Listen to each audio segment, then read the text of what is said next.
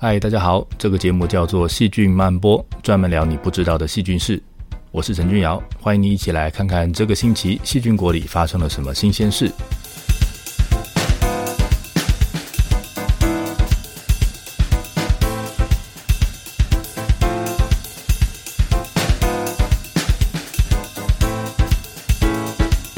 生物原本就该是多彩多姿的，不过生物的颜色不是为了让人觉得美丽而存在。这些颜色应该都是有它实际的用途的。细菌跟其他的生物一样，也有不同的颜色。但是细菌这么小，大概没有人会看见它美丽的颜色吧？那么细菌为什么要有颜色呢？我们用两次节目的时间来看这些有颜色的细菌。我们就照着红橙黄绿蓝靛紫来看细菌的不同颜色。今天我们第一段来看红色的细菌，第二段来看橙黄色的细菌，第三段来看绿色的细菌。希望你会喜欢今天的节目。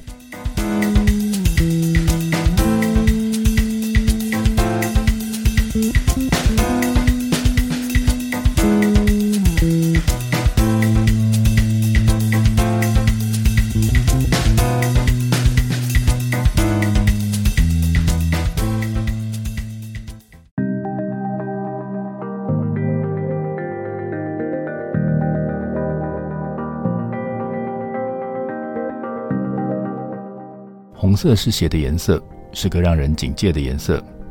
流血对我们来说是件不得了的事情，因为会有生命危险的。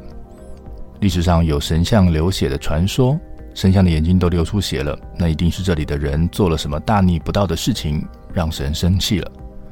不过，这真的是一场脑补产生的误会。那个像血一般的红色，其实是来自长在上面的细菌。Serratia marcescens 是种红色的细菌。这种菌到处都有它出现的记录，它可以在泥土上、在池塘里、在海水里面出现，它可以长在植物上，它可以长在动物肠道里面，连人都可以被它感染生病，是一个长得快而且适应力很强大的细菌。前面有说过，这个细菌是红色的，它红是因为它会制造一种红色的分子，叫做 Proteoglycine，翻成中文是磷菌红素。那因为制造的量很多，所以呢，这个菌看起来就变成红色的。这个菌呢，长在培养基上的时候会变成鲜红色的菌落，就像鲜奶油蛋糕上面的红樱桃。细菌制造这个红色的分子，不是要让自己看起来漂亮。其实它为什么要制造这个分子，我们到现在还没有一个确定的答案。但是呢，我们可以拿这些分子来测试它的什么样的功能。目前我们知道这个分子具有杀死真核细胞的能力。也有杀死某些细菌的能力，所以哦，制造它的 Serratia 可能可以拿它来对付其他的微生物，在野外环境里面用它来击退竞争者。不过近年来让它大红的原因是，它在低浓度的时候就可以让癌细胞发生细胞凋亡而死掉，所以看起来是个未来有潜力的抗癌新药。第二种要跟大家介绍的红色细菌是 Salinibacter ruber。这个菌可特别了。第一个让它特别的地方是它住在盐池里，就是那种盐多到可以结晶出来的地方。平常你不小心喝到海水的话，你会觉得海水很咸。那海水的盐度呢，大概是百分之三。那让这个 Salinibacter 长得最好、最舒服的盐度呢，是百分之二十到百分之三十。所以这等于是把十碗海水浓缩煮成一碗的盐度。这个细菌居然在这种盐度下。活得最好，甚至这个细菌还能直接长在盐的结晶上面，真的是太惊人了。第二个让它特别的地方是，它也红彤彤的，长出来的菌落也是漂亮的鲜红色。它的红色分子不是个化学武器，而是保命用的工具。这个菌有的这个红色的结构叫做 z e n s o r o d o p s i n 它的功能是利用光能，像太阳能板一样，把光的能量拿来用。这类的细菌因为住在盐池里，而盐池咸到其他生物都活不下去。这个结果呢，就是没有其他生物制造的有机物可以让细菌当做食物。那这个菌呢，在这种没有东西可以吃的环境里面还能够继续活着，就是因为它们有这些红色的色素分子。这个色素呢，可以接收并且转换光的能量来使用，才让这个细菌勉强在这种没有什么好吃的环境里面可以活得下来。那它们接收光能这个 z e n s o r d o p s i n 里面有两个能够吸收光能的结构，一个呢是 retinol，另外一个呢是 carotenoid，属于这个类胡萝卜素的 salenizensin 这样的分子。那有两种不同的分子，它能够吸收利用的光线波长范围就不一样。这样呢，就等于有两根不同的天线来当能量收集器，所以能够吸收到的能量就会多一点。我们第一个红色细菌用红色的分子来杀敌，第二个红色细菌用红色的分子来求生。虽然都是红色，但是是不一样的分子，功能也就不一样。以上资料的来源是来自维基百科。还有任何一本大学的微生物课本。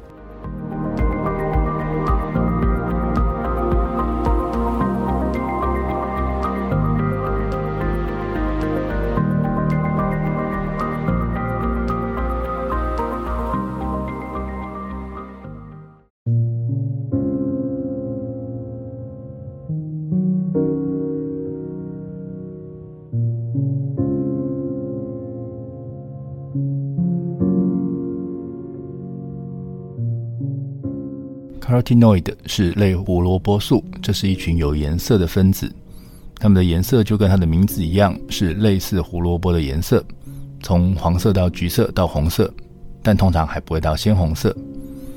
植物会制造这一类的色素，细菌也会，而且这些色素常常都是对这些细菌的存活来说很重要的色素。今天就来聊聊细菌的这一类的色素。在细菌里比较常见的类胡萝卜素是橘色到黄色。那我平常在植物上养出来的细菌呢，就常常会有这些颜色。类胡萝卜素的一个功能是吸收光能，在植物、藻类或蓝绿菌能够利用光的能量来生活，它们体内的叶绿素是主要的色素，而类胡萝卜素呢，则是辅助的色素。不同颜色的色素会吸收不同波长的光，那吸收不了的光就会反射出来被我们看到。那所以微生物如果能够同时使用不同颜色的色素，那就等于它有能力同时拦截不同波长的光，来当做它的能量来源。海洋环境里面分离到的菌有蛮多都会有类胡萝卜素的。那这些细菌呢，在培养的时候会在培养基上长成黄色、橘色或者粉红色的菌落，很容易辨认。那我拿一个发表在二零一九年的研究来当做例子来跟大家说明好了。这是一个在南极海域进行的研究。从极地分离出来的细菌，常常都会有这个带有类胡萝卜素色素的分子。那这个环境有什么特别的地方呢？在极地环境里面，UV 很强。那再来是在南极，所以它的温度会非常低，还有会发生对细胞膜很不好的冷冻解冻的这个循环。所以对细菌来说，这是一个很可怕的环境。那从这样的环境里面分离出来的细菌里面，有很高比例是带有这个类胡萝卜素的。显示这一类的分子可能对细菌的存活很有帮助。那可能有什么样的帮助呢？在这篇研究里面，他们一共看了从这个极地海洋里面分离出来的三株细菌，它们分别是 ASOBACTER agilis、ASOBACTER cyclokitinophilus，还有 Zobelia laminari。那在检验它们的色素之后呢，发现这两株 ASOBACTER 的色素都是 bacterial ruberin，还有 decaprinoxensin。那 Zobalia 有的是 zeaxanthin、beta-cryptoxanthin、beta-carotene，还有 phytoin。那这些名词呢，都是不同类型的类胡萝卜素，而且测试之后都发现它们都有很强的抗氧化作用。在生理特性上，这三株细菌都能够在照射 UVB 还有 UVC 的培养条件下生长，所以它们有很好的抗 UV 的能力。那这些细菌呢，能够在恶劣环境下生长。那除了抗 UV 之外，那里低温又没有什么食物，所以细菌的细胞里面应该会有很多过氧化物产生，有很高的氧化压力。那这个时候，如果细胞里面有类胡萝卜素存在，就可以当做抗氧化剂来用，来解决这个细胞里面氧化压力过高的问题。如果没有解决的话，这个氧化压力可能会破坏细胞里面的有机分子，比如说 DNA，比如说蛋白质，都会影响到细菌的存活。接下来，我想谈谈另外一个菌属 Xanthomonas。这个属的细菌会生活在比较舒适的环境里面，它们长在植物上或者长在土壤里面，可能跟我们在相同的环境里面所以舒服得多。它们是很多植物的病原菌，例如 Xanthomonas campestris 就是一个让农友非常头痛的病原菌。那这个属的细菌呢，都是黄色的，它们的属名 z e n s o m o n a s 的意思就是黄色的杆菌，所以当然就是黄色的喽。让它们都是黄色的原因呢，是因为它们有黄色的类胡萝卜素，叫做 z e n s o m o n a d i n。那这个色素有什么用呢？我拿一个在 z e n s o m o n a s campestris 做的实验来告诉你：如果合成这个 z e n s o m o n a d i n 的基因发生突变，让这个细菌不能合成这个色素，那这个细菌呢，在有自然光照射的环境下，它在叶片上的存活大概只会剩下原来的百分之一。所以这个结果显示，叶子表面的光其实蛮强的，就算只是正常强度的太阳光，依然是强到足以杀死大部分的细菌。细菌想要在这个地方讨生活，就有办法可以对抗这个太阳光。而 z e n s o m o n a s 祖传的保护分子就是 z e n s o m o n a d i n 在有了这个分子之后，细菌的存活率可以增加一百倍，所以蛮有效的。那 UV 呢，也有人做过测试，发现 Xanthomonadin 可以把 UV 挡下来。前面我们也提过氧化压力，胡雷胡萝卜素呢也能够帮忙解决氧化压力的问题。Xanthomonas 呢，它是个植物病原，它会入侵到植物体内去造成感染。那它们通常待在植物的 xylem，就是在木质部的地方。这个地方的植物细胞呢，在生长分化的时候会合成木质素。那在合成这个木质素的过程里面，就会产生 H2O2，双氧就是双氧水。那它会对细胞造成氧化的压力。另外是植物的免疫系统也会对细菌造成氧化压力。所以呢，如果这个细菌有了 z e n s o m o n a d i n e 那这个菌在植物体外或者是在植物体内碰到了氧化压力的危险，就都可以得到保护。这样呢，才能够安心当它的病原菌。以上极地细菌的资料来自 Marine Biotechnology 二零一九年的研究报告诊所 m o n o d i n 的资料来自 Molecular Plant Microbe Interaction 二零二零年的研究报告。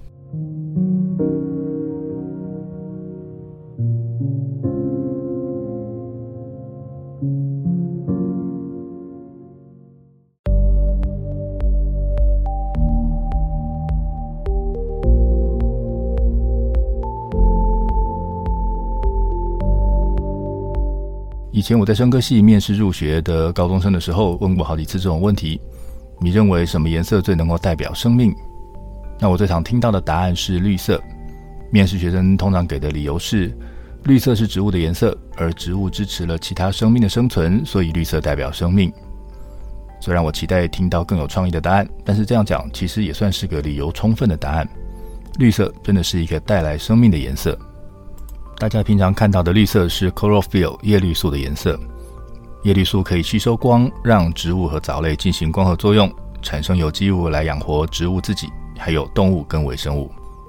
而且这个反应还能把电子硬从水分子里面抽走，然后释放出锁在水分子里的氧，这样可以放出很多生物赖以为生的氧气。这个是你熟悉的光合作用里面的光反应。不止植物，在大海湖泊里面的蓝绿菌也是用了相同的色素在做相同的事情。事实上，植物跟绿藻能够行光合作用的能力，根本原来就是从蓝绿菌上继承得到的。所以，我们介绍的第一种绿色的细菌，就是地球上到处都有的蓝绿菌。不是只有一种菌，而是有一大类的菌都有这样子的能力。它们用叶绿素来行光合作用，把光的能量收集起来，把二氧化碳变成糖。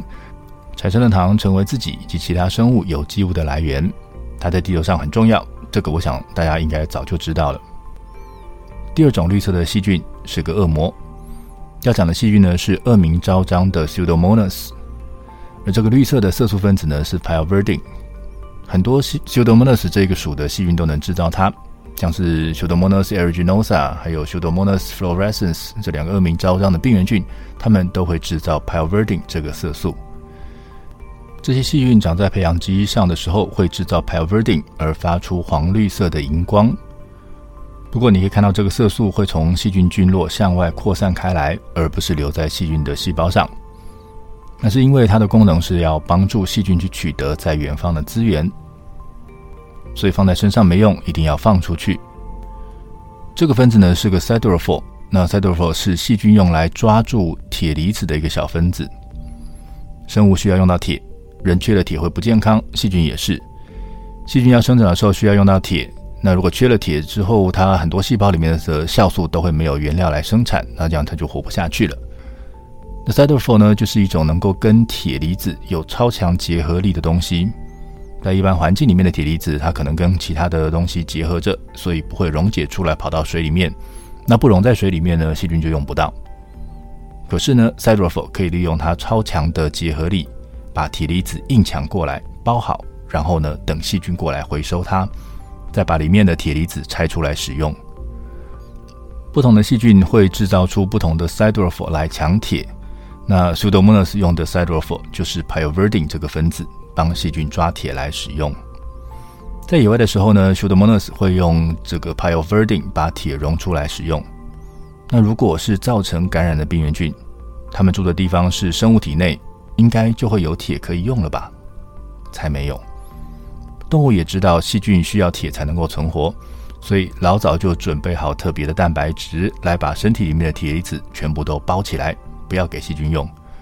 那所以一般的细菌呢，进到动物的身体里面，就会因为缺铁而没有办法生长，然后就被消灭掉，所以没有办法造成感染。但是 Pseudomonas 这一属的细菌用繁殖机制，就是去制造 pyoverdine 这种会抢铁的分子，所以这样它们即使是在动物体内，也能够抢得到铁来生存，才有可能造成感染。所以这个分子对细菌来说，是个帮助它们保住病原菌称号的重要分子。以上资讯主要来自维基百科跟微生物课本。